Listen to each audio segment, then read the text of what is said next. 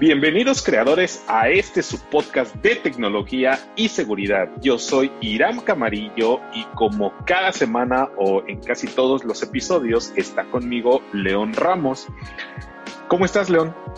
Muy bien, Iram, todo muy bien, ya listo para escuchar las noticias. Perfecto, pues ahora sí traemos bastantes noticias, son aproximadamente unas ocho, muchas muy interesantes. Eh, nos tardamos un poquito, yo creo que nos estamos pasando de una semana, entonces por eso eh, ahorita pues espero no dure tanto el podcast, pero vamos a resumir pues todo lo que todo lo que sucedió, ¿no? En esta semana. Eh, también les recuerdo, ah, perdón, también les recuerdo que pues pueden escuchar eh, las entrevistas. Tuvimos una entrevista muy, muy buena acerca de recuperación de datos. Si ustedes pues tienen idea o quisieran aprender un poco más de todo ese tema, qué pasa, cómo se recupera la información, qué es lo que necesitas hacer cuando a lo mejor tu computadora está, es, está siendo atacada por un ransomware y está cifrando la información y muchísimas otras cosas, ¿no? Entonces, les recomiendo mucho. Salió, creo, eh, Antier. Sí, justamente Antier. Entonces, sí, la entrevista con pues Leonardo Droca, ¿no? Sí, exactamente, Leonardo Doca. Muy, muy, muy buena. Sí, sí, sí, escuchen cuáles son las recomendaciones. Em, creo que sí vale mucho la pena y seguramente vamos a tener otras entrevistas que también valgan la pena para que estén informados y que pues también tomen sus decisiones, ¿no? Sí, así es. Pues, ¿qué te parece si empezamos con el resumen? Claro que sí. Creadores digitales. Creadores digitales. Creadores digitales. Creadores digitales. Creadores digitales nace un nuevo navegador orientado a la privacidad de sus usuarios. Conozcan a Brave. Phineas Fisher lanza 2 terabytes de información robada a Cayman National Bank. Un correo con el título Instala el último update de Windows ahora o bien actualización crítica del sistema operativo Microsoft Windows en realidad instala ransomware. El sitio oficial de Monero sufre un hackeo. ¿Tienes un servicio de archivos compartidos con Nextcloud? Prepárate, ya salió el Nextcry. WeWork es ventaneado en GitHub. Prosegur, la compañía de los camiones amarillos de traslado de valores, fue atacada por un incidente de seguridad. Descubren ataques a hoteles para robar datos de tarjetas de crédito y más información de los clientes. México está dentro de la lista de hoteles atacados. Creadores digitales. Creadores digitales. Creadores digitales. Creadores digitales. No, pues son interesantes las noticias, señor Irán, y déjame contarte la primera.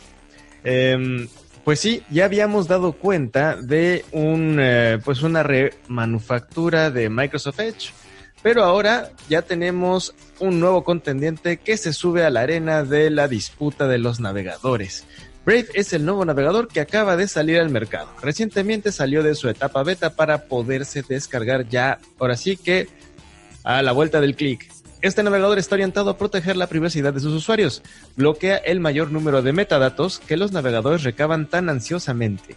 No vamos a decir nombres, pero Chrome es una coladera de datos personales. Brave está basado en el código fuente de Chromium, al igual que el nuevo Edge, como ya se acordarán y tiene un motor propio de publicidad, el mismo que te permite compensar a una página que te guste mucho de manera directa, o eso es lo que dicen sus creadores.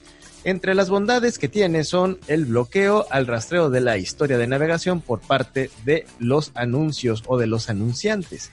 Esta está ya disponible para Android, iPhone, Windows, Mac y Linux. Se propone eh, convertirse en uno de los navegadores más rápidos, al parecer vence a Chrome y a Firefox. También eh, tiene un gestor de contraseñas incluido y finalmente, regresando al punto de su propia red de anunciantes, ellos mantienen todo un esquema independiente. Así como lo escuchas, Brave le apuesta a monetizar a través de los anuncios, pero, dicen ellos, sin ser tan invasivos. ¿Y a ti qué te parece? ¿Probarías un nuevo navegador o la fuerza de la costumbre te orilla a seguir en Chrome o en Safari? ¿Tú qué dices, Siram? Pues yo sinceramente sigo utilizando ya desde hace mucho tiempo mi Google Chrome y estoy muy contento con él. Sí, en, sí consume muchos recursos, de memoria, más que nada porque tengo instalados muchos eh, plugins. Entonces, tengo uno para no tracking, otro para bloquear los ads, o sea, tengo muchísimos y la verdad sí, hay veces en los que hasta tarda mucho cargar, en cargar una página cuando contiene pues demasiados scripts que obtienen información, ¿no? De, de dónde vengo, qué estoy haciendo, mi dirección IP y muchísimas otras cosas. Yo creo que es una solución, lo que está haciendo Brave pues es una, es eliminar todo eso para que el usuario simplemente tenga que instalarlo y ya se sienta seguro, ¿no? Y, muchos de nuestros, de nuestros podcast escuchas tal vez se preguntarán de por qué todo el mundo se basa en Chromium. Al final de cuentas, debemos de aceptarlo, pero Google eh, y el, bueno, Google Chrome es uno de los navegadores más utilizados alrededor del mundo. 70%. De, 70% y también cuidan mucho la seguridad hicieron muchísimos cambios internamente que tal vez los usuarios no los vean, pero es muy, muy seguro. Y aparte, ellos lo que hacen con Chromium, pues sí es simplemente como hacer un fork de lo que es Chrome y lo colocan como software libre, ¿no? Eh, ya veo que muchas otras, muchos otros navegadores, pues se basan en el código fuente de Chromium. Entonces, aquí yo creo que ya nos lleva a un punto importante en el que nos podemos dar cuenta que sí es un navegador o Chromium sí puede ser, eh, sí protege mucho la privacidad, ¿no? Supongo que debió de haber esto pasado por una evaluación. O Seguridad, ¿no? No privacidad. No, privacidad, más que nada.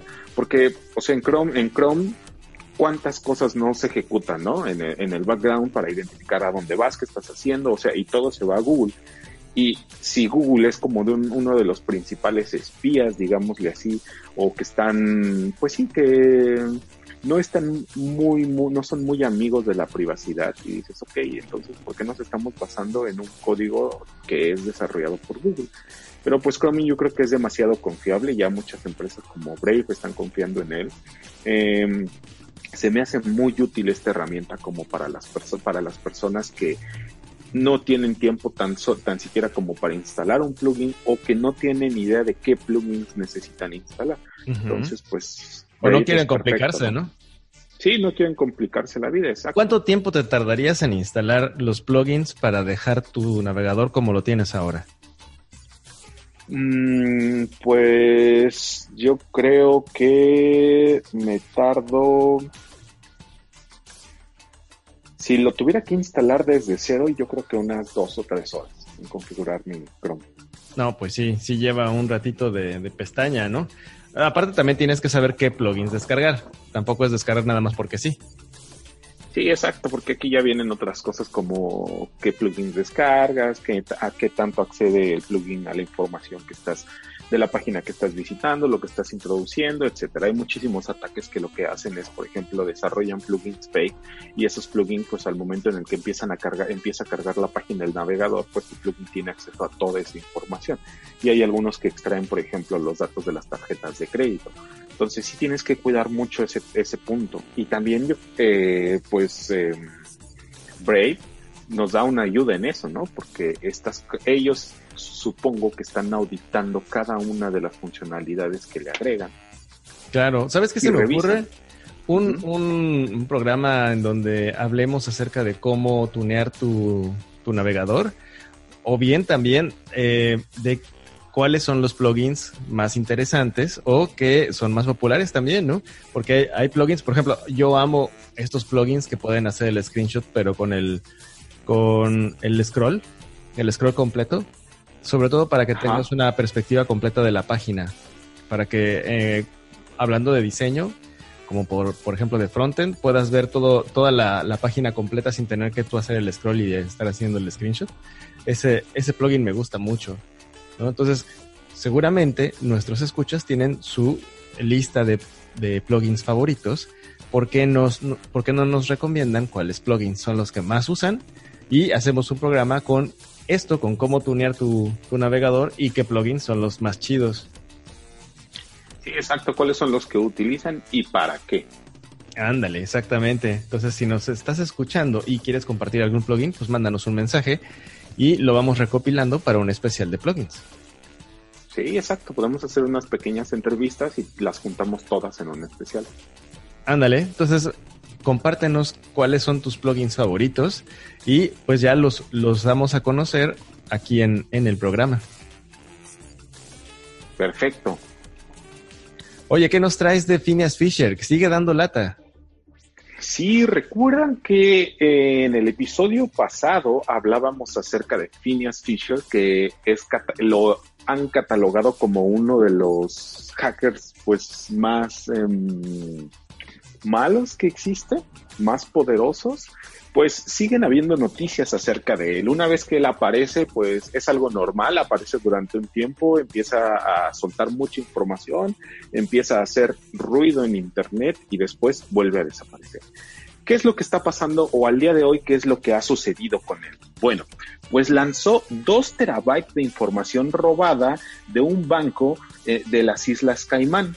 Este banco se llama Caimán National Bank. Dentro del manifiesto de Phineas Fisher que lanzó hace unos días, escribió los pasos de cómo hackear un banco y anunció también que había hackeado el Cayman National Bank.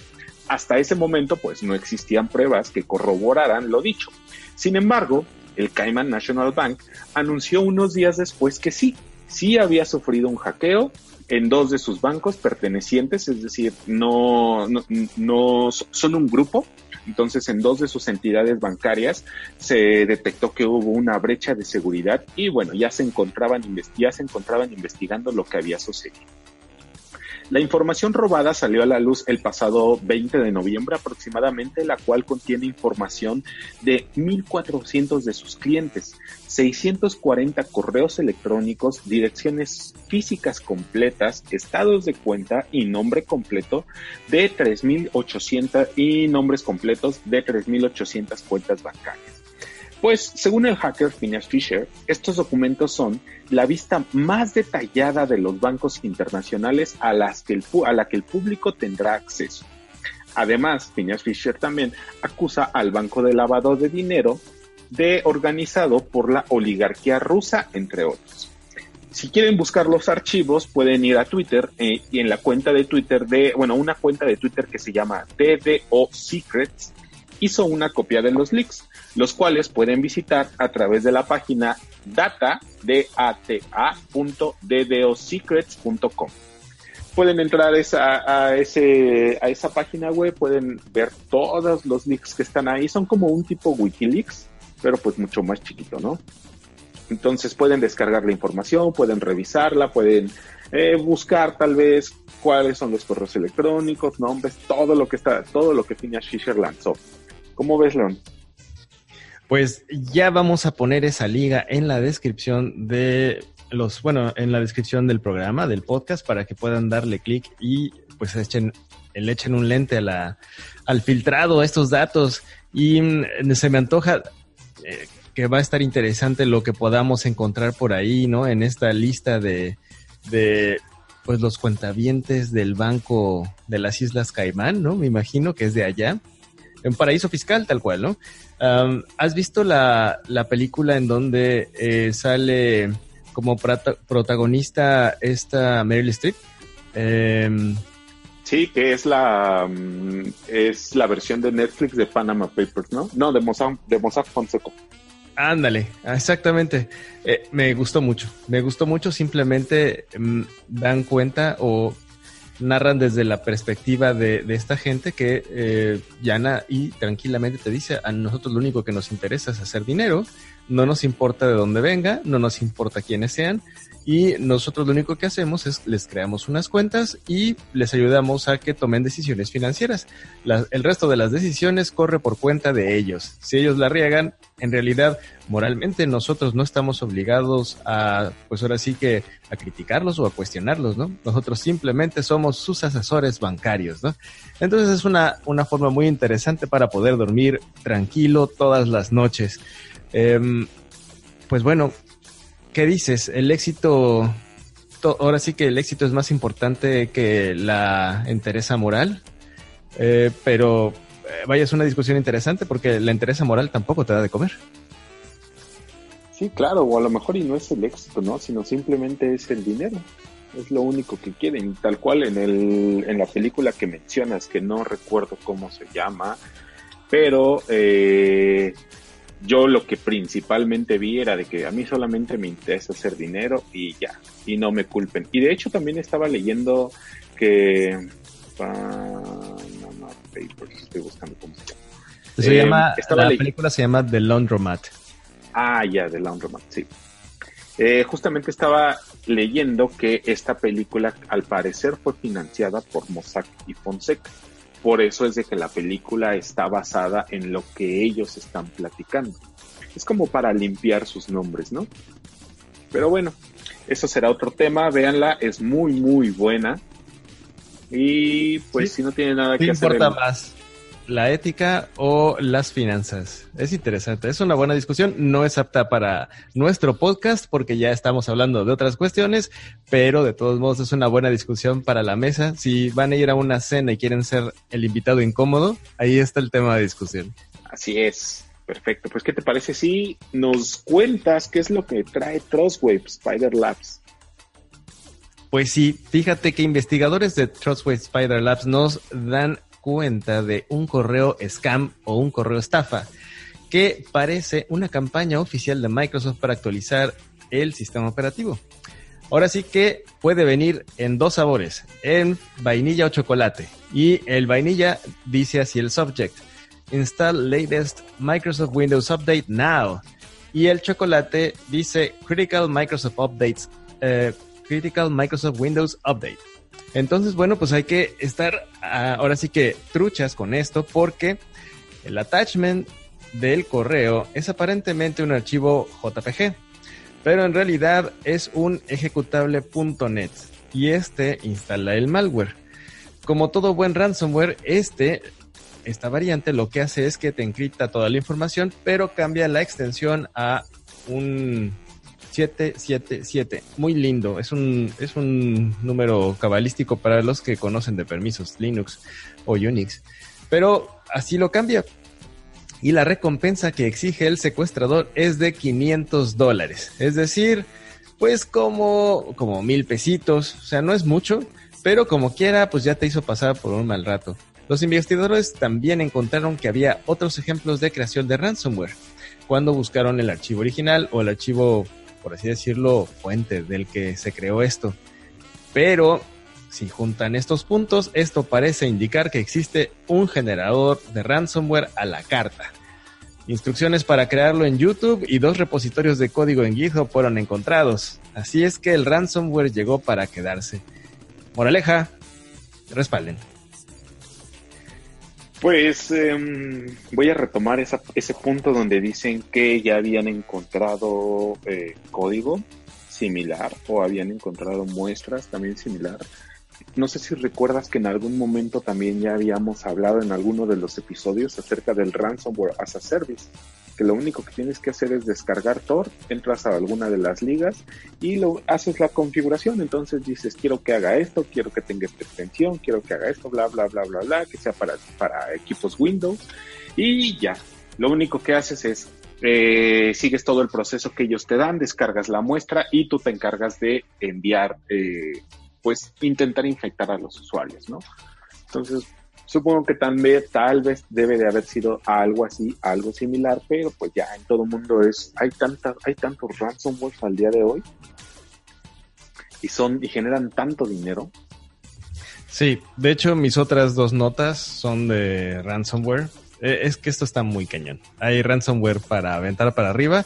Yo creo que ya es como el virus de la gripe. Cada vez que lo quieres agarrar muta, es lo mismo. Sí, claro, exactamente. Y pues ya vimos que nadie está a salvo de esto, ¿no? Entonces, tal cual como lo recomiendas que respalden, pues compren un antivirus, ¿no? Yo creo que les va a salir mucho más barato compren un Kaspersky, les va a salir en 600 pesos, 700 pesos, una licencia anual y se van a ahorrar demasiados dolores de cabeza. Entonces es mejor prevenir. Más vale prevenir, ni modo. Y si no tienen consola de, antivirus y se les hace caro, piensen en qué tan caro sería si pierden la información o les pidan bitcoins, ¿verdad? Al rato hablaremos de otros bitcoins que están pidiendo.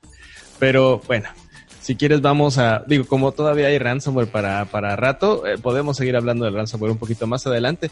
¿Por qué no nos cuentas acerca de Monero y el hackeo? Pues el sitio oficial de Monero sufrió un hackeo hace algunos días. Hackers lograron reemplazar los binarios para Windows y para Linux que se encuentran disponibles para su descarga en getmonero.com. Los, los, binarios maliciosos estuvieron 14 horas disponibles al público estos estaban modificados para robar los fondos de los usuarios que los ejecutaban.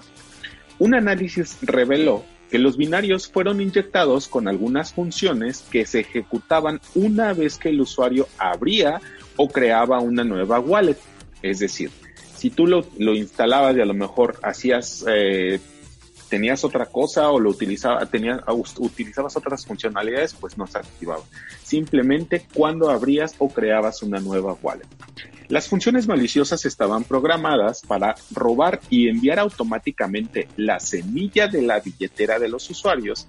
Una semilla, entre paréntesis, lo voy a decir, es una especie de clave secreta que restaura el acceso a la billetera.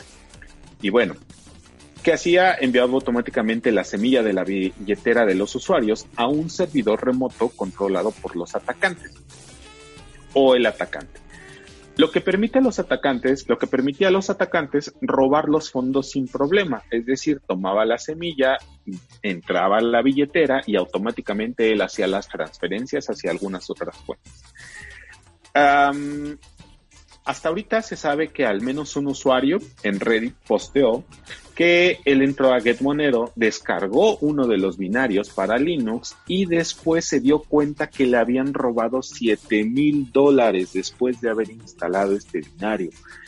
Pues es demasiado dinero y aquí algo muy importante y es algo muy simple que yo creo que muchas personas no lo hacen es cuando tú descargues un binario, simplemente revisa, hazle un hash y revisa que sea el mismo hash si estas personas, las personas que descargaron estos binarios maliciosos, hubieran hecho lo mismo, pues se hubieran dado cuenta que había algo anormal dentro del archivo ejecutable y simplemente no lo hubieran, pues, ni siquiera instalado, ¿no?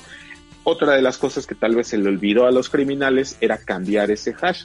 Se empezaron a dar cuenta que cuando lo descargaban y le hacían el hash, pues no, no concordaba con el que estaba en la página y el que te generaba la, pues la función. La función. Para los que no están muy versados en, esto del hash al que se refiere Irán, prácticamente son funciones que hacen una suma, prácticamente suman los bytes del programa y te entrega una, una única, un único resultado. O sea, el algoritmo lo que busca es que tengas una firma, por así decirlo. Normalmente se usaba MD5 Zoom, que ya viene por default en las distribuciones Linux eh, MD5 Zoom o eh, últimamente se está usando SHA-1 Zoom que tienes que descargarlo en Linux, pero con si estás en, en un Debian, un hijo de Debian o Ubuntu, lo que sea, pues con una ptget SHA Zoom o algo así, lo, lo instalas en, en los hijos de Red Hat lo mismo, lo instalas rapidísimo y si estás en Windows lo puedes descargar. Creo que Mac lo trae ya también, ¿no, señor Irán? Corríjame. Sí, sí, ya lo tiene. Pues es una versión, es una, es un sistema operativo basado en Unix. Em, no sé si Windows ya lo tenga. Me parece que sí. No creo. Ahí lo tienes que descargar. Ah, creo que ahí sí lo tienes que descargar. Pero pues vaya, o sea, busquen el, el programita. Cuando descarguen el archivo, lo que tienen que hacer es corrérselo a ese archivo, les va a entregar la firma y van a la página web del, del que lo empaquetó y validan que sea la misma firma, ya, o sea, no hay de otra. Hay una probabilidad muy baja de que un archivo alterado te dé la misma firma. Ya lo hicieron con computación cuántica, bla, bla, es muy baja. O sea, en realidad, si cambian un byte, eh, cambia la firma. Es, es muy difícil que, que, le den por chiripa. Ya tuvimos una, una noticia en donde por chiripa tenían dos, este, bueno, no fue chiripa, realmente lo buscaron y, y obtuvieron dos firmas iguales de dos archivos completamente diferentes, pero la probabilidad es bajísima. Sí, exacto. De hecho, fueron investigadores de Google y tal cual, como lo dices, fue con computación cuántica. Si quieren buscar un poco más acerca de ese tema, se llama colisionando, colisionando eh, eh, hashes. Ajá. Entonces es, es muy interesante. Y sí, es demasiado seguro. Entonces, ya saben, ahora cada que descarguen algún binario de alguna página, pues siempre lo primero que tienen que hacer es revisar el hash hay muchas cosas que se pueden hacer, como lo hicieron estas personas, le hicieron ingeniería inversa a los binarios, inyectaron ese código y después lo volvieron a compilar y lo subieron al servidor. Eh, vamos a ver si hay más noticias acerca de esto. Eh, Monero pues sigue investigando y los mantendremos al tanto. Oye, la ingeniería inversa no es fácil, ¿eh? O sea, ahí se llevaron un rato. O sea, si fue ingeniería inversa y este código no estaba disponible para, no era código abierto, el, cliente de Monero, realmente se, tardaron un rato en hacerla. La ingeniería inversa lleva, mucho rato y hay que saber lo que está pasando en, la computadora, ¿eh? Ah, ok, ok, sí, perdón. Yo eh, estoy mal porque no hicieron ingeniería inversa, sino en la noticia también decían que habían hecho un fork detectaron cuándo fue hecho el fork, entonces sí lo descargaron de, de GitHub, porque el código de Monero me parece que es eh, open source.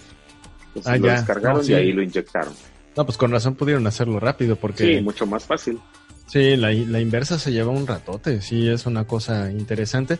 No es imposible, eso, eso sin duda, ¿eh? Pero quiere decir que si hiciste inversa, quiere decir que le, le dedicaste mucho tiempo. Entonces, si fue fork, bueno, pues lo hicieron más de, forma expedita, ¿no? Sí, exacto, fue mucho más rápido. Y bueno, León, ¿qué más nos traes acerca del ransomware? Ransomware, ransomware, ransomware, ransomware a todos lados. Cuidado, hoy tenemos en, en nuestro pronóstico del tiempo ransomware en la mañana, ransomware en la tarde y saquen sus paraguas porque en la noche va a haber ransomware. Eh, pues tenemos eh, esta noticia de Blipping Computer. Nextcry es el ransomware dirigido a los servicios hosteados en la nube de Nextcloud. Si no saben qué es Nextcloud, piensen en un Drive, pero abierto. Es una, es como, como una versión open source de Drive, de Google Drive. Y ahí tú puedes subir tus archivos, hacer tus respaldos y tienes un cliente que puedes instalar en tus máquinas.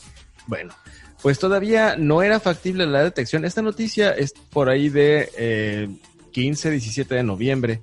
Todavía no era factible la detección de los eh, de este ransomware los antivirus. Creo que ya ahorita ya las firmas están en, virus total, pero em, esta variante de ransomware sola ataca a los servidores Nextcloud y utiliza el cliente de sincronización de, de, pues de este servicio para colarse a tus archivos en tus dispositivos. Es decir, em, em, vamos a poner el escenario. Es, infectado tu servidor de Nextcloud. Y una vez que él se empieza a encriptar, como está programado para replicar los cambios, los replica a tu máquina. Normalmente Nextcloud también se utiliza para hacer respaldos. De hecho, yo así respaldo mis, mis datos. Entonces, eh, pues también te encripta los tuyos. Y si lo tienes en otros dispositivos como tabletas o lo que sea, también va a seguirse con esos archivos. Entonces, aparentemente las víctimas del ataque son únicamente los servicios hosteados de Nextcloud. Si lo tienes como por aparte, o sea, no está, no está abierto en Internet, no eres una víctima inicial. Entonces, eh, aparentemente solo es para los servicios que están publicados, que son, que están en Internet abiertos, que están corriendo en Nextcloud, ¿no? Eh, no se ha encontrado todavía una herramienta para poder desencriptar la información de los que ya fueron, pues ahora sí que vulnerados y atacados. Eh, y si el servicio de Nextcloud es vulnerado, eh, comienza a replicar esta información encriptada a todos los dispositivos. Sugieren que si lo detectas y ves que empiezan a encriptarse, tus dispositivos aparecen, bueno, tus archivos aparecen con una extensión .cry, a diferencia del de .77 del otro ransomware pues desconectas inmediatamente tu dispositivo de Internet para que no siga con la sincronización. La codificación se realiza con AES 256, es una llave de 256 y convierte el contenido a base 64. No sé para qué, yo creo que es para que tengas un, tengan un grado como mayor de dificultad para la desencripción. Em, la revista eh, o el grupo, el foro Living Computer descubrió que el malware era un o es un script de Python que está compilado para un sistema Linux ELF binario usando PyInstaller y la recompensa que los secuestradores están solicitando para regresarte tu información es de 0.025 bitcoins, que es cerca de 210 dólares, que es cerca de 4.200 pesos mexicanos, que es cerca de 840 bolillos. Para los que no son mexicanos, el bolillo es el pan blanco que usamos los mexicanos para acompañar los alimentos. Hasta aquí el reporte. No, no es cierto. Todavía falta algo más. El ransomware aprovecha la vulnerabilidad de PHP FPM de Nginx por lo que para mitigarlo lo que tienes que hacer es actualizar las versiones de PHP a la 7.3.11 o a la 7.2.24. Y ahora sí, señor hasta aquí el reporte de este ransomware. Perfecto, pues más que nada tienen que actualizar inmediatamente y si, por ejemplo, ustedes no tienen pues los permisos necesarios como para hacer este tipo de actualizaciones, pues pídanselos proveedor, ¿no? pero inmediatamente, más que nada para los, eh, los archivos, los hosting compartidos. Esos son los que son demasiado vulnerables porque pues al final de cuentas si en algún momento uno de los usuarios o uno de tus vecinos que están dentro del mismo servidor pues los ataque el ransomware, automáticamente tú también te unes a su pena. Entonces Exactamente. Es, muy importante que lo soliciten a estas eh, pues empresas. Sí, de hecho la moraleja de esta nota la, moraleja anterior, si se acuerdan de la otra nota de ransomware, fue respalden. En este está atacando el sistema de respaldos, ¿no? Entonces, la moraleja de este es actualicen. Eh, tienen que tener una política de actualización de software en sus empresas cada cierto tiempo. ¿Por qué? Porque los de sistemas hasta ciertos años éramos muy dados a tener un mantra en la mente que era si está funcionando, no le muevas y por eso evitábamos a toda costa hacer actualizaciones de sistemas productivos porque podrían romperse, ¿no? Pues ya no puede ser así, se tiene que tener laboratorio para realizar las actualizaciones, seguir tu proceso, eh, pues así que controlado, pero tienes que actualizar lo más que se pueda y en la medida de lo posible, sobre todo si tienes los servicios publicados. Que bueno, ya también tenerlos este, no publicados, o sea, de no tenerlos publicados, tenerlos privados, tampoco es garantía de nada, ¿verdad, Irán? O sea, en realidad eh, como pueden entrar por internet o como pueden entrar eh, por una USB, ¿no? Ahora sí que nada, nada te exime de que corras este riesgo. Sí, exacto. Y ahorita también voy a hablar acerca de una noticia de cómo es que atacan los hoteles, ¿no? Y justamente es tal cual como tú lo dices, o puede ser internet o hay otros eh, vectores de ataque, se le llama.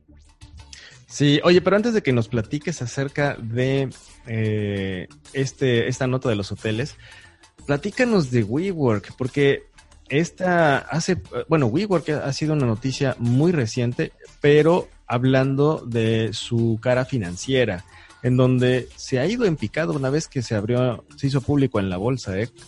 eh aparentemente los que llevaban la startup generaron un esquema de financiamiento a través de levantamiento de capital, pero eh, ahora sí que el negocio que armaron no era rentable para los ojos de, los, de, la gente que es, escrutina en la bolsa las empresas y entonces cayó, se desplomó abismalmente.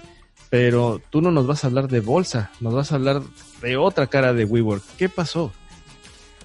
Sí, claro, pues tal cual como lo dices, no deja de llover, eh, ¿cómo es? No, sigue lloviendo sobre mojado a WeWork. Y bueno, aparte de ese tema que, que, tienen en cuanto a la bolsa de los IPOs, si van a salir, si no van a salir, si SoftBank se va, pues a, va a tener el control total o tal vez mayoritario de WeWork. Eh, pues no solamente los errores de su fundador, que pues ahorita ya no es el CEO, y los desperdicios de dinero y sus jets, privados que se compró y casas de 15 millones, de 15 millones de dólares, pues están impactando a WeWork. Esta también, esta noticia también de seguridad, pues, perdón, ellos tienen un, tuvieron un error de seguridad. ¿Qué es lo que pasó? Uno de los desarrolladores de WeWork expuso contratos y datos de clientes en GitHub. Los clientes de WeWork afectados son los de China, Europa e India. El problema radica en que uno de los repositorios de un desarrollador contenía un script, el cual contenía URLs que estaban apuntando o que eran de archivos PDFs, contratos, almacenados en un servidor en Amazon. Los contratos contenían información bancaria, números de teléfono y datos fiscales. ¿Cómo encontraron esto? Pues simplemente un investigador estaba revisando, pues haciendo, supongo que tal vez a lo mejor incluso una búsqueda en Google y cuando detectó que habían eh, un script y esas ligas estaban yendo hacia, mm, hacia PDFs, pues lo único que fue, lo único que hizo es copiar y pegar ese PDF y después empezó a navegar más en el servidor. El servidor no requería ni usuario, ni contraseña, ni tokens, absolutamente nada, estaba totalmente expuesto. Alguien simplemente si encontraba ese servidor podía ir y descargar pues todos estos archivos. Eh, no sabemos exactamente cuánta información fue la que realmente se jugó, pero ya al tratarse de usuarios europeos, pues estamos también eh, considerando o yo considero que también van a recibir pues un castigo, ¿no? Por parte de eh, el GDPR. Entonces, aparte de intentar pues mitigar este, este em, agujero de seguridad, pues van a tener que invertirle un poquito más a la parte legal, pues porque se van a tener que defender, ¿no? Y vamos a ver en cuánto le va a costar a WeWork, pues esta falla o esta, esta fuga de información. Carajo, Samuel. Este, sí, de, pobre desarrollador. Quién sabe qué le vaya a pasar.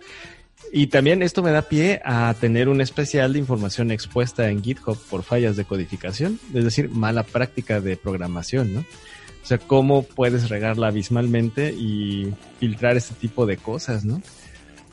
Digo.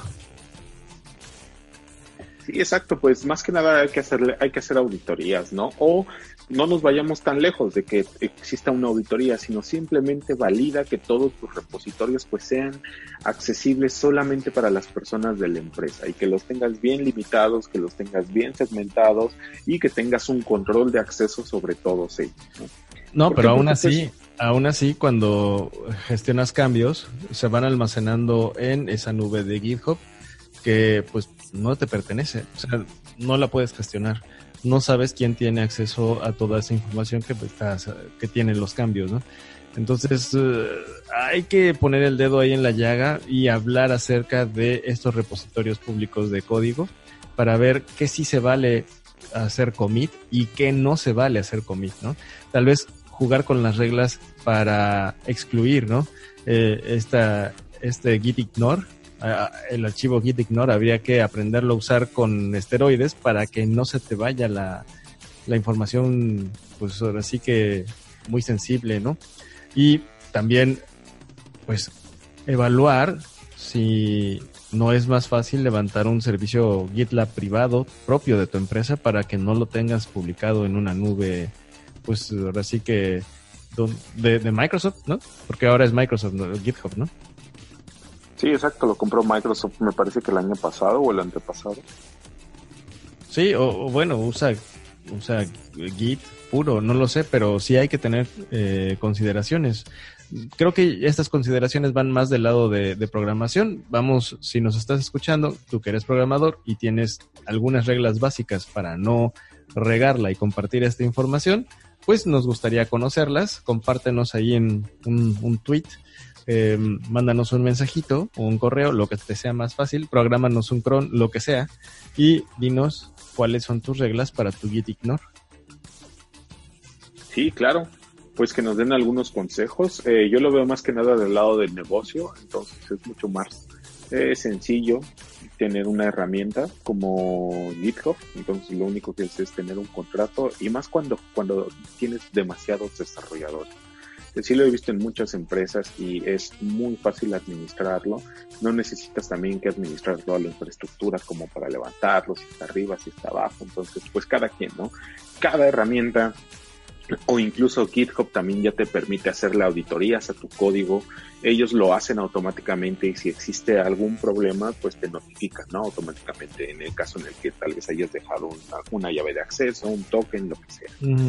sí, pero pues, también puedes tener un GitLab propio. O sea, el GitLab lo instalas relativamente rápido. Digo, no es ciencia ficción. Y tienes tu propio GitHub. Pero es completo y absolutamente privado. No, no le vas a dar acceso a nadie más que a tu equipo de trabajo local.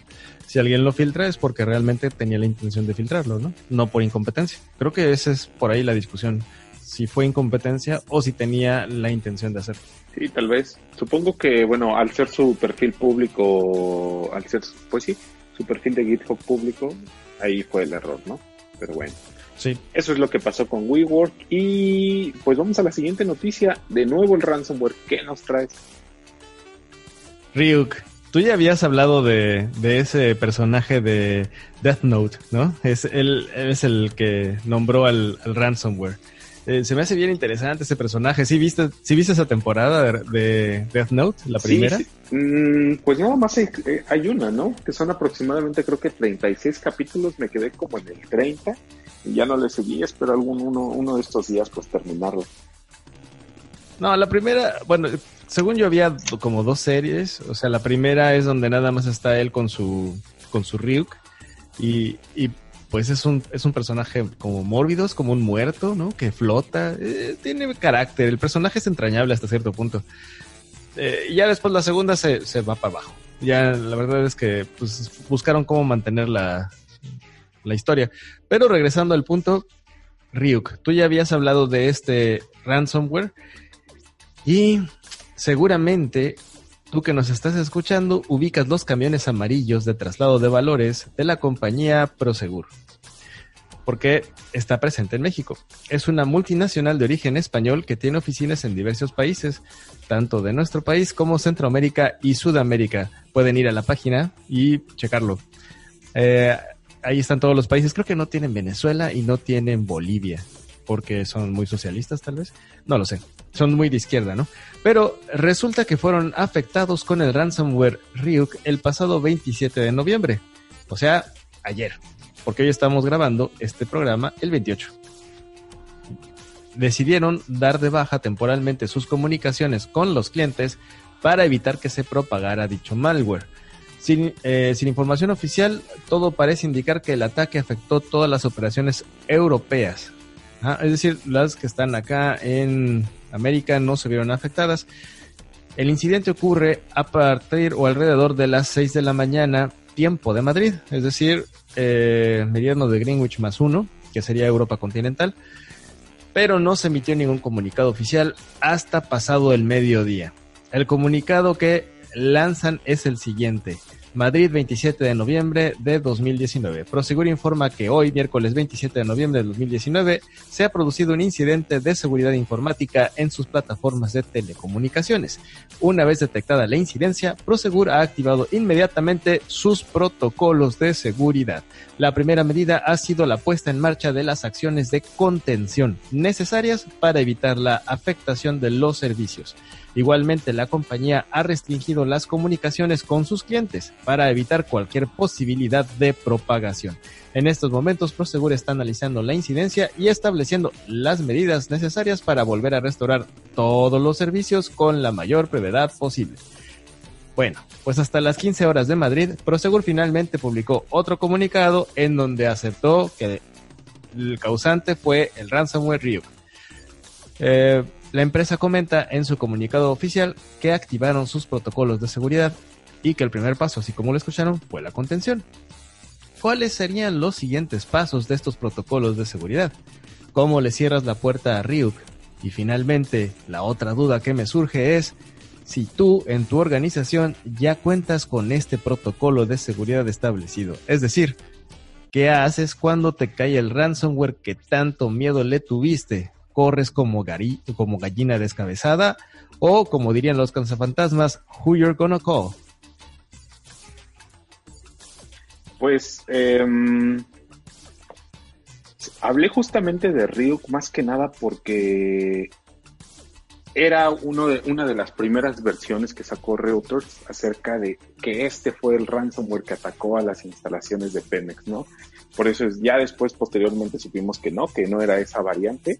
Y me parece que el vector de infección de Ryuk es a través de correos de phishing. Entonces te puede llegar algún correo, algún PDF o algún otro pues documento en doc, se ejecuta algo automáticamente cuando lo abres.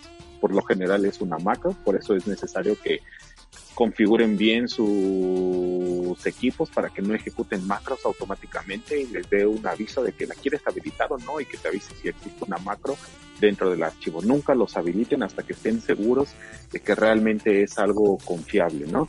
Y pues sí, eh, Ryuk al día de hoy me parece que no hay ninguna cura, es decir, no se puede desencriptar esta información y es uno de los ransomware pues más poderosos. De hecho, esa vez, aquella vez que salió la noticia de Pemex y que habían dicho que había sido Ryuk, tres días después ya se estaba dando una noticia de que había atacado a, otra compañía. Y bueno, también hablando acerca de España, ahorita las empresas españolas pues están demasiado pues vulnerables, ¿no? Porque he visto varias noticias acerca de muchas empresas allá en España que están siendo atacadas por ransomware. Oye, pero ¿qué crees que esté pasando? O sea, ¿qué, qué, cosa le está, le, está ocasionando a la madre patria que, tenga ese tipo de, de ataques tan, tan fuertes? ¿Crees que es una campaña dirigida? ¿Por qué no estamos teniendo este mismo nivel en Latinoamérica de, de, de incidencias? Tuvimos reportes de Argentina, ¿no? Lo viste hace como dos semanas la noticia. Eh, hablamos, obviamente, Pemex, ¿no? Eh, es lo que nos pasó. Pero en España, en este, en estas últimas dos semanas, ah, vaya, creo que no hay una semana en donde no tengamos una incidencia, ¿no? Sí, claro, pues que sean ataques dirigidos, yo creo que sí, más que nada hacia las compañías, porque este tipo de ransomware son especialmente diseñados para las empresas. Muchos de ellos en la nota, en las notas de secuestro que dejan, pues colocan el nombre de la empresa, ¿no? Entonces sí son totalmente dirigidos y supongo que ya encontraron o tal vez existe mayor probabilidad de que una de estas empresas pague el rescate. En México tal vez no lo... Yo creo que no tenemos esas noticias porque lo que usualmente se hace aquí en las empresas mexicanas y me parece que también en algunas de Latinoamérica, eh, bueno, en algunos países de Latinoamérica, lo que hacen es simplemente tienen un ataque y lo ocultan completamente y lo único que hacen es o eliminar los archivos o restaurar todas las configuraciones e iniciar todo desde cero tal cual como lo está haciendo Pemex, parar sus operaciones o pagar. Entonces no lo hacen tan público como las compañías en Estados Unidos. De hecho, ustedes pueden visitar en Google, eh, le ponen ransomware y ahí te da un mapa de todas las empresas que han sido atacadas por ransomware. Y solamente es un mapa para, para Estados Unidos. ¿Por qué? Porque pues estas empresas lo que hacen es notificarle al FBI eh, y notificarle a otras instancias nacionales o de seguridad nacional para que los ayuden, ¿no? Ellos ya tienen demasiada experiencia, entonces pues es una, es una gran ventaja. Y aquí en México, pues lo hemos visto, no tenemos alguna instancia que se dedique especialmente a hacer este tipo de análisis y que le, que le ayude a las compañías desde el gobierno, pues a resolver este tipo de situaciones. Pues sí. ¿Cuál, cuál crees?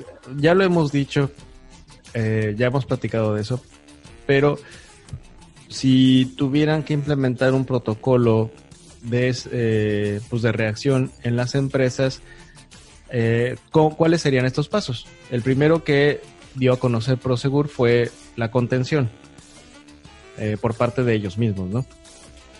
¿Tú cuáles pasos recomendarías a estas a las empresas mexicanas que, tomen? ¿Cuál sería un, buen borrador o un bosquejo de un protocolo de seguridad? Pues más que nada es que tengan que, que tengan que establecer sus procesos de respuesta a incidentes dentro de esos procesos de respuesta a incidentes, pues tienes, tienes eh, a un equipo de respuesta a incidentes que no tiene que ser específicamente un equipo técnico. Entonces, cada uno de ellos tiene sus actividades y ellos te van a decir qué es lo que está sucediendo desde muchísimos puntos de vista. Un ejemplo muy claro es que tienes que incluir al equipo de legal. ¿Por qué? Porque pues ellos son los que tienen que empezar a ver cuáles son los impactos legales, qué tipo de información es la que se está cifrando. Desde el punto de vista técnico, pues en la contención se hacen muchas actividades como desconectar los equipos de la red, eh, aislar, tener bien, revisar que tal vez no haya atacado a otros segmentos de red si, si la tiene segmentada. Si no la tiene segmentada, pues lo que tendrías que haber hecho desde un principio es hacer esa segmentación, em, actualizar tus antivirus, Eh, y algo muy importante también es identificar qué tipo de variante es la que te está atacando. Es algo que no se hizo en Pemex. ¿Por qué? Porque, por ejemplo, eh, se, se, manejaron muchísimas versiones de qué tipo de ransomware los había atacado, pero específicamente no se sabía cuál era la versión hay muchas personas que corren con suerte y que los han atacado versiones que ya son vulnerables, digámosle así, y que han podido recuperar su información. Pero pues lo más cachan un bicho que ya tiene vacuna, ¿no? Sí, exactamente, pero lo más importante pues es hacer esa identificación, ¿no? Es decir, ok, esta es la versión, así es como la tengo que, así es como tengo que reaccionar porque es, es muy, muy, muy distinto una reacción a un ransomware que ya existe una cura o que tal vez ya está siendo analizado, contactar, automa eh, con, contactar inmediatamente a compañías pues grandes que se dedican a este research and development, que hacen este tipo de investigaciones para ver si ellos ya tienen, a lo mejor no es una cura que está pues eh, expuesta al público, pero sí es una cura que ellos ya lo tienen y te va a costar, ¿no? No te va a costar tanto tal vez como como el pago del secuestro o a lo mejor y si te llega a costar muchísimo más caro, pero al final vas a recuperar tu información. Entonces, más que nada es encontrar ese hilo e irlo jalando poco a poco. Y tal cual, otra recomendación, como nos lo comentaba este Roca, en la entrevista que tuvimos es pues que se desconecte inmediatamente el servidor, ¿no? Que no se haga el servidor o el equipo que no se haga el proceso de apagado ¿Por qué? Porque durante el proceso de apagado, pues se eliminan ciertas, eh, se, elimina la, memoria volátil y hacen muchísimos otros procesos del sistema operativo que puede afectar para la recuperación en el caso en el que se descubra que se puede recuperar la información a través de procesos de forense. Claro, o sea, que, fue un borrado. Pero vamos a recapitular. Em, dijiste tener un equipo multidisciplinario que ataque el problema. Es decir, eh, como en las películas, es como el War Room, ¿no? Eh, war, no, no dije Warro, no, no es el, no, no es este, el guardaespaldas, no, no, no. War de, de guerra, room, ¿no? De, de cuarto. Como en las películas, señor presidente, tenemos un problema y el señor presidente entra corriendo a un cuarto que está lleno de la gente de la marina, del ejército, bla, bla, bla, y todos alrededor de una mesa, ¿no? Es, ese es el equipo multidisciplinario. Si tienes que tener a la gente legal sentada ahí, tienes que tener al de relaciones públicas porque tienes que dar un comunicado o decidir no darlo, depende de qué es lo que te convenga más, ¿no? Tienes que tener a, la gente financiera porque tienen que tomar la decisión si van a pagar rescate o no. Y eh, vaya, al, obviamente al, al CEO o al director general, porque tiene que ser el que tome la decisión de si van a pagar o si van a tomar otra otra salida como la reinstalación, ¿no? Como lo que dices de Pemex. Entonces, eh, ese, es, ese es el primero, o sea, contar con em, la gente indicada y decirles cuál es el estatus. O sea, en realidad creo que se tiene que hacer como una, un resumen muy rápido, porque si te tardas mucho en transmitir la criticidad y en decirles qué está pasando, pues entonces alargas el proceso, ¿no? Entonces creo que tiene que ser muy rápido. Les tienes que avisar inmediatamente y ponerlos a cada quien en el entendido de qué es lo que está pasando. Eh, la contención que dijiste, que sería el paso uno, era pues desconectar o aislar los, las zonas de red, no los segmentos de red, o desconectar de, de, internet, o apagarlo, apagar el servidor simplemente quitándole la energía, como lo, lo comentaste. Y después de eso, entonces es investigar cuáles son tus posibles salidas o qué otra cosa sería. Eh, pues sí, tal cual. Eh, acerca de las eh, relaciones públicas, tal cual como lo dices, tienes que evaluar cuándo tienes que decir, cuándo tienes que hacer pública la noticia, si es necesario o no. Una de las cosas importantes de este tipo de ransomware que son dirigidos, pues es que van dirigidos hacia compañías que sus operaciones no pueden detenerse, ¿no? Por mucho tiempo. Entonces eso aumenta la probabilidad de pago. Y muy bien lo han aprendido estas personas. Ya estamos viviendo la era del ransomware desde hace ya muchísimos años, que uno de los primeros fue el del policía, no sé si lo recuerdas. No, no lo recuerdo. En el que visitabas algún sitio y te aparecía una imagen en la que te decía que el FBI acababa de detectar que tu computadora había visitado sitios pornográficos o sitios maliciosos y tenías que pagar, ¿no? Para que te la devuelvan. Ah, Ah, ok, ok, ok. Sí recuerdo haber visto esa imagen. Sí, el del policía. Entonces, eh, así es como empezó. Eh, esto va avanzando a grandes pasos. Y lo que no avanza es la parte de la respuesta a estos incidentes. Pero sin lugar a dudas es mejor identificar qué es lo que está pasando, cuáles son los siguientes pasos que se van a generar. Tal vez vas a tener, tienes tu sistema, restaurar los sistemas de los, los backups, que es algo que todo mundo habla acerca de que necesitamos generar backups, pero pues mucha gente no lo, no lo hacemos. Sí, estoy de acuerdo contigo. Entonces creo que el segundo paso sería decidir si vas a restaurar un respaldo o si vas a, a, a, proceder con la recuperación, ¿no? O vas a investigar esa línea de la, recuperación. Creo que ese sería el, el, paso dos, ya ahora sí que con información en la mesa. Em, y qué interesante está el tema del ransomware. Em, como, como bien dices, vivimos ya en esta, en esta era y eh, como ya lo habían dicho muchas personas de la seguridad informática, no es cuestión de preguntarse de si te va a pasar, sino es cuestión de preguntarte cuándo te va a pasar y qué vas a hacer cuando te pase, ¿no? Entonces, realmente tu organización está preparada y tú como parte de esta organización estás haciendo lo posible para que se prepare. Esa es una buena pregunta que dejamos a los radioescuchas o a los podcast escuchas que se lleven a la, ahora sí que al subconsciente. Sí, exactamente. ¿Qué nos trae esa parte de ya para pensar en otras cosas que no sean ransomware, ¿se puede? ¿Se puede pensar en otras cosas que no sean ransomware? Pues sí, vamos, eh, no vamos, eh, la siguiente noticia no es acerca de ransomware, pero sí es acerca de España.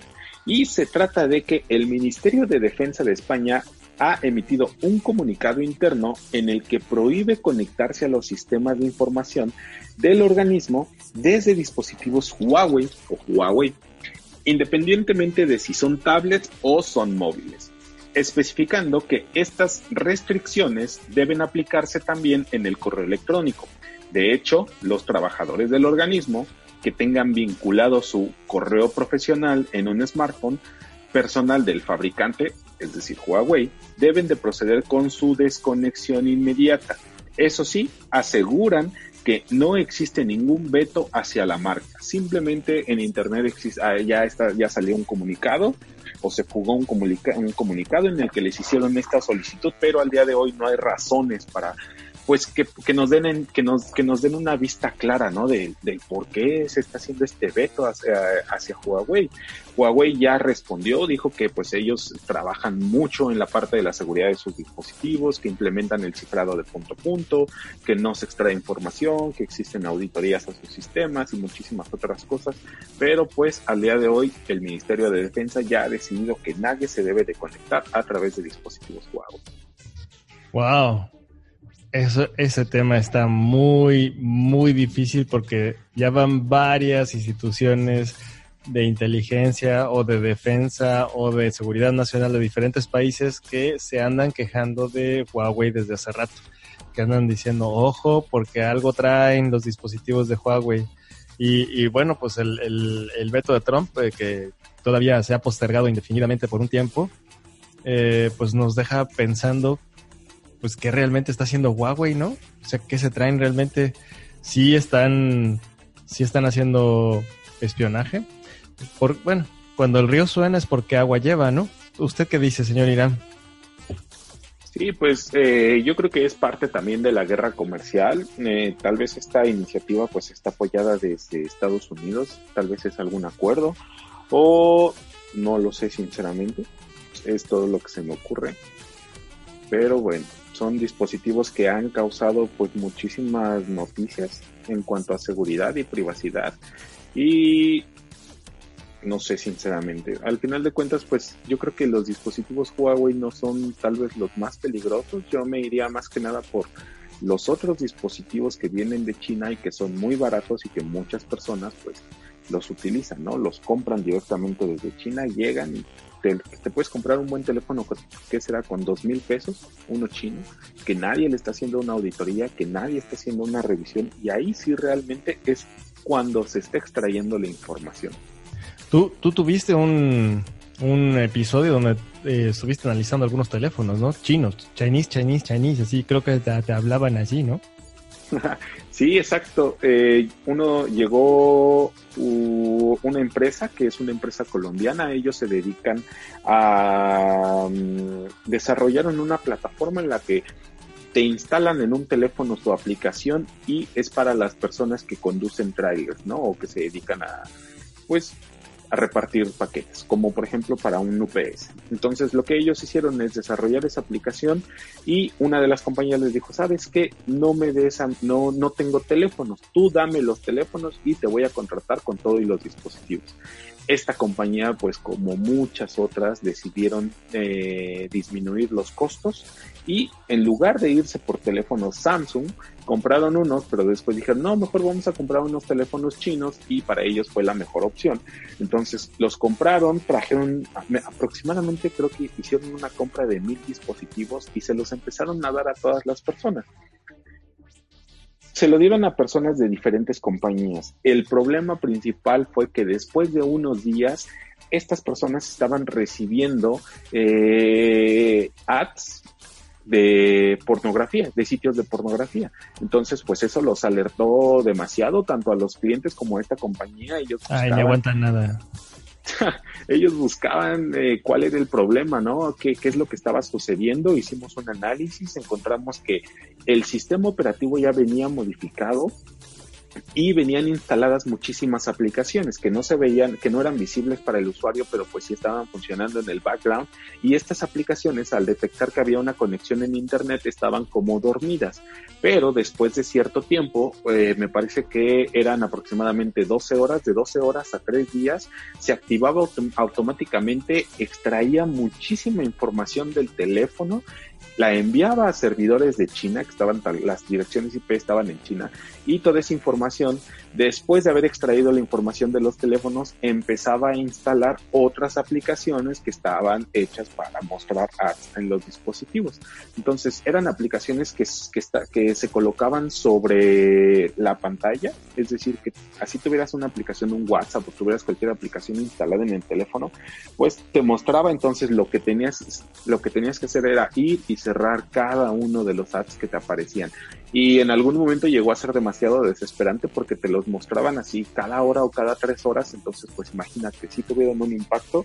Eh, estas personas querían una solución. Yo les dije que la mejor solución era reinstalar un sistema operativo y que lo descargaran, pues algún ROM, ¿no? Verificado, tal vez de Samsung o de, de algún otro pues de alguna otra empresa y que lo plancharan completamente, porque si no, o sea, ellos decían, ok, podemos eliminarlo, ¿qué es lo que podemos hacer?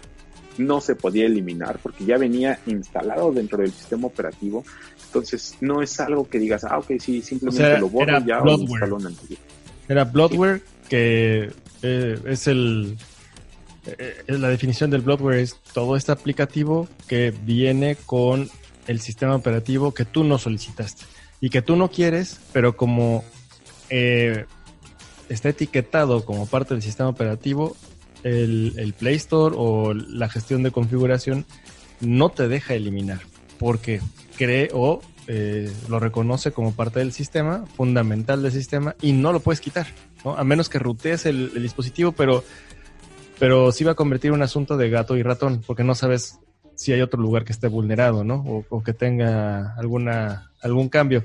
Eh, suena, suena muy difícil porque la otra opción sería compilar tu propio Android, una desde la versión vainilla y pelarte con los drivers para que funcione todo. Creo que sería una inversión de varios, de varios miles de pesos, si no es que más, ¿no? Sí, exacto. Entonces es un programa que tienes que investigar, ¿no? O sea, al final de cuentas esta compañía pues tuvo que pagar por un análisis completo al teléfono, porque a lo mejor y simplemente se, trata, se trataba de una aplicación. Entonces le salió demasiado caro, sinceramente no sé qué hicieron con los teléfonos, según ellos pues ya los iban a devolver, iban a hacer algo, pero ya no aplicaba la devolución. Entonces es un problema.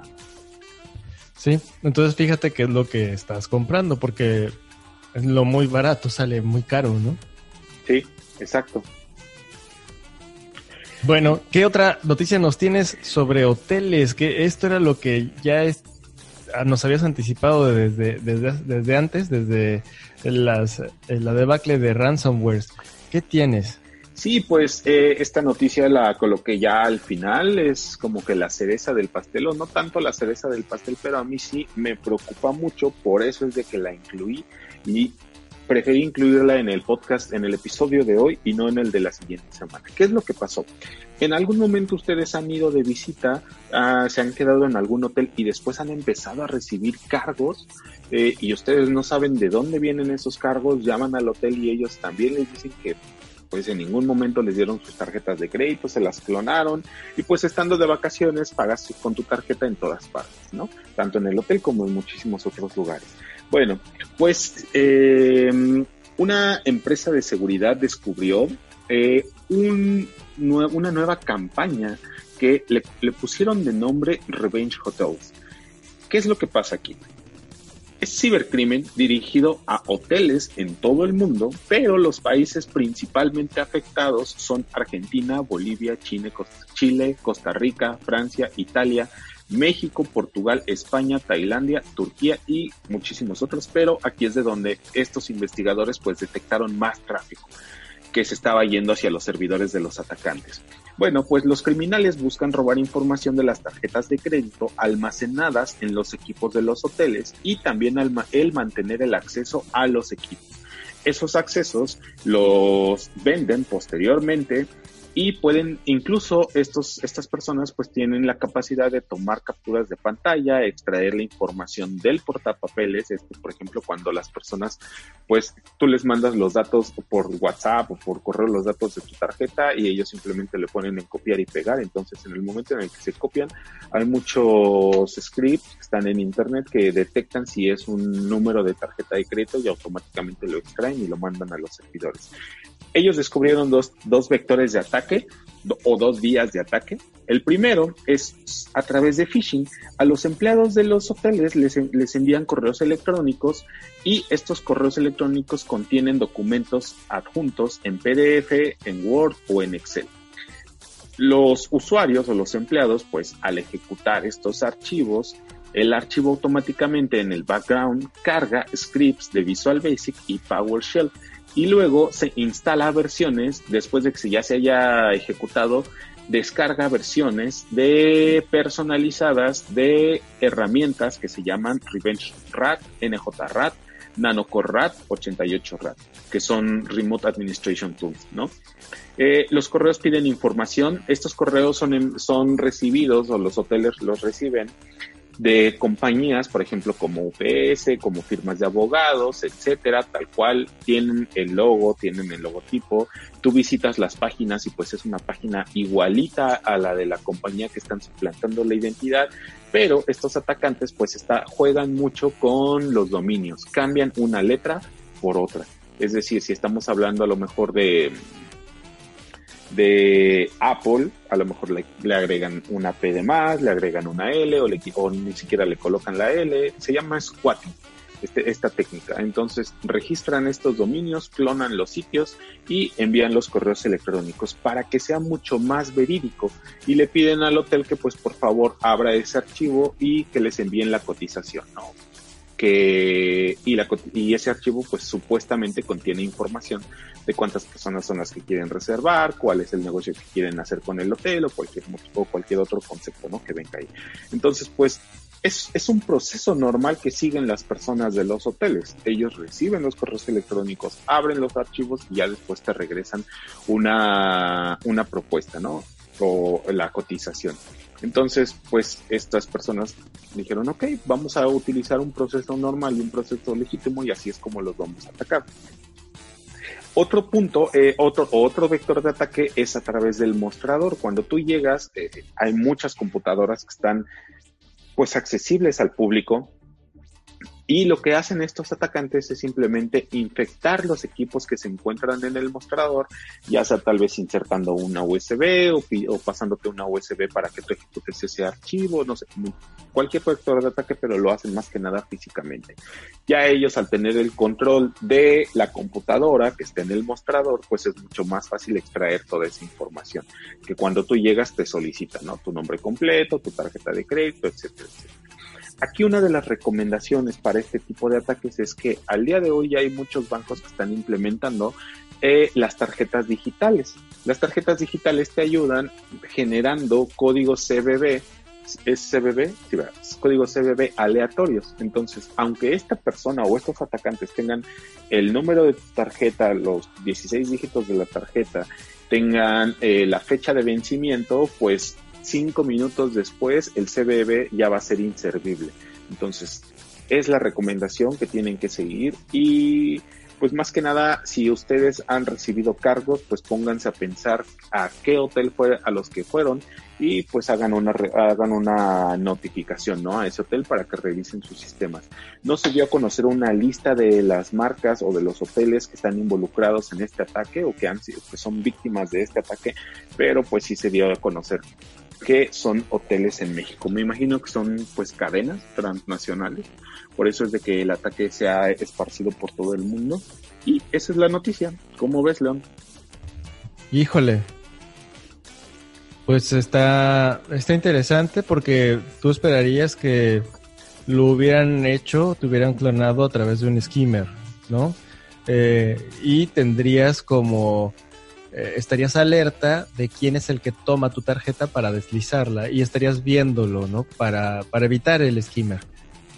Pero resulta que ahora tienes eh, pues este asunto con el Revenge Hotel, ¿no?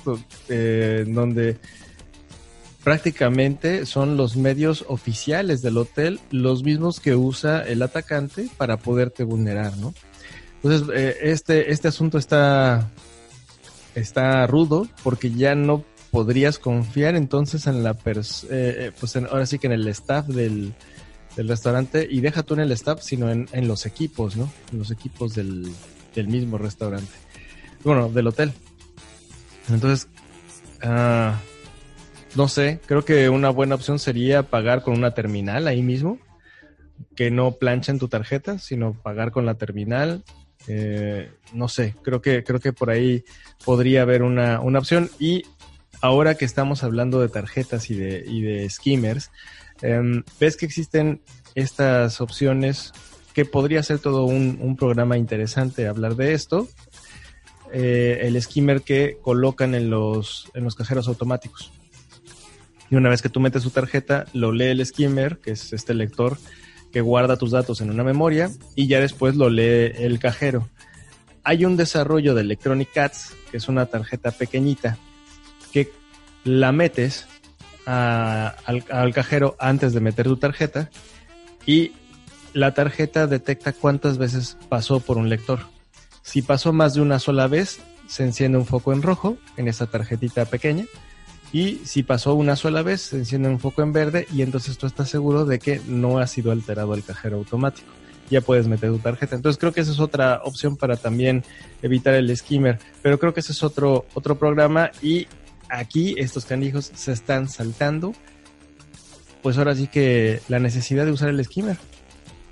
Sí, claro, y pues utilizar el skimmer es un desarrollo totalmente distinto, ¿no? Es más enfocado hacia el software, incluso también las cámaras para detectar el pin, para obtener el pin de las tarjetas y muchísimas otras cosas. Entonces, ¿para qué irte tan lejos si simplemente puedes infectar los equipos del hotel y ya? Sí, claro, con cualquier pretexto basta, ¿no? En realidad creo que funciona bien cualquier archivito, doble clic y tienes el RAT ya instalado, ¿no? El Remote Administration Tool. Y, se acabó. Sí, exacto. Y bueno, pues esas son todas las noticias que tenemos al día de hoy. Eh, muchas gracias por escucharnos. Y también les quiero dar la, que les queremos dar la bienvenida pues a los nuevos followers en Spotify. Ya llegamos a 224 followers. La semana pasada teníamos 218. Entonces sigan recomendando este podcast. Díganos qué les gusta, qué no les gusta, qué les parece, qué podemos agregar, qué podemos quitar. Si ustedes pues quisieran eh, compartirnos parte de lo que saben, pues podemos tener una entrevista que también León pues está enfocando mucho en las entrevistas, están saliendo muy muy padres y esto nos ayuda no simplemente a platicar entre nosotros dos, ¿no? ¿Y cómo vamos en YouTube, León? Muy bien. Te tengo la noticia de que hoy, al 28 de noviembre, Tenemos mil suscriptores. Ya estamos en los mil suscriptores en YouTube. Exactamente. Entonces hay que hacer fiesta ahora que nos veamos. Hay que hacer fiesta, nos echamos unas, unas cervecitas y podemos hacer un meeting o algo así en un meetup de un meetup chelero de creadores digitales, ¿no? Suena bien para cerrar el año, ¿cómo ves? Sí, suena bien. En, ahora en diciembre, pues si no tienen la agenda muy llena, les vamos, les avisamos qué día nos podemos ver y nos juntamos, ¿no? Siempre hay agenda llena, pero pero vaya, o sea, una, una chela más, una chela menos, eh, se, se, puede meter en, en, la agenda toda ocupada, ¿no? No hay problema. Sí, exactamente. Y bueno, pues muchísimas gracias a todos, a los mil seguidores que tenemos en YouTube y en otras plataformas. Eh, vamos a continuar con esta, pues, con el tema de las entrevistas, con el, con el podcast, con los episodios de las noticias y vamos a ver qué también que nos depara el siguiente año, ¿no? Este no es el último podcast de el último episodio del año, todavía nos quedan algunas semanitas más y les vamos a seguir trayendo pues todas las noticias interesantes en, de seguridad y tecnología. Todavía, todavía, todavía no llega el Guadalupe Reyes. Una vez que llegue Guadalupe Reyes, no, no estamos seguros de qué tanta continuidad vamos a tener, porque la vida cambia.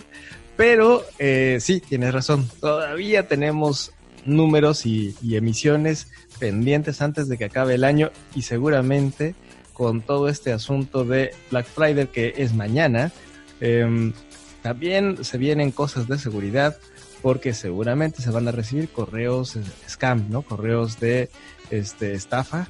Entonces hay que estar precavidos si vas a comprar en Black Friday allá en el Gabacho. No te creas de todo lo que ves. Checa eh, bien que los URLs sean correctos. Ya sabes. Ahora sí que hay que ser muy, muy cuidadoso con dónde estás haciendo tus compras. Y eh, si quieres, yo les doy las, las redes sociales ahora. Estamos en YouTube como creadores digitales. Ya llegamos a los mil. Les agradecemos a todos nuestros amigos mexicanos y a nuestros amigos de Latinoamérica que tenemos varios radioescuchas en Argentina. Un saludo a todos aquellos que nos escuchan desde esa latitud y eh, yo muero por ver cómo se va el agua en el sentido contrario cuando le das el jalón al baño, pero ese ya es otra historia. Em, también tenemos en iBox, nos pueden escuchar como creadores digitales y en Spotify también como creadores digitales. Ya corregí el error, Irán, de que aparecíamos como podcast de seguridad únicamente, ya aparecemos como podcast de creadores digitales. Ya está, ya está listo el cambio y por favor, si hay algún cristiano, agnóstico o ateo que nos escuche a través de iTunes, mándele un mensaje de amor al señor Irán, dígale que ahí está, porque él está traumado de que no tenemos a nadie escuchándonos en iTunes. Pero esas son nuestras redes sociales. También estamos en Facebook por ahí. Eh, no tenemos mucho, mucha actividad por allá, pero como quiera, cada número que publicamos también está ahí en Facebook para que también nos sigan. Entonces, eh, estas son nuestras redes, señor Inam. Sí es, pues muchas gracias, León. Que tengas una excelente noche, un, un excelente fin de semana y muchas gracias a todos ustedes. Igualmente, señor Iram, que tengan un buen eh, Black Friday, Thanksgiving que es hoy. Eh, y no, no me queda más que decirles que, como siempre, hasta la próxima, creadores. Creadores digitales. Creadores digitales. Creadores digitales. Creadores digitales.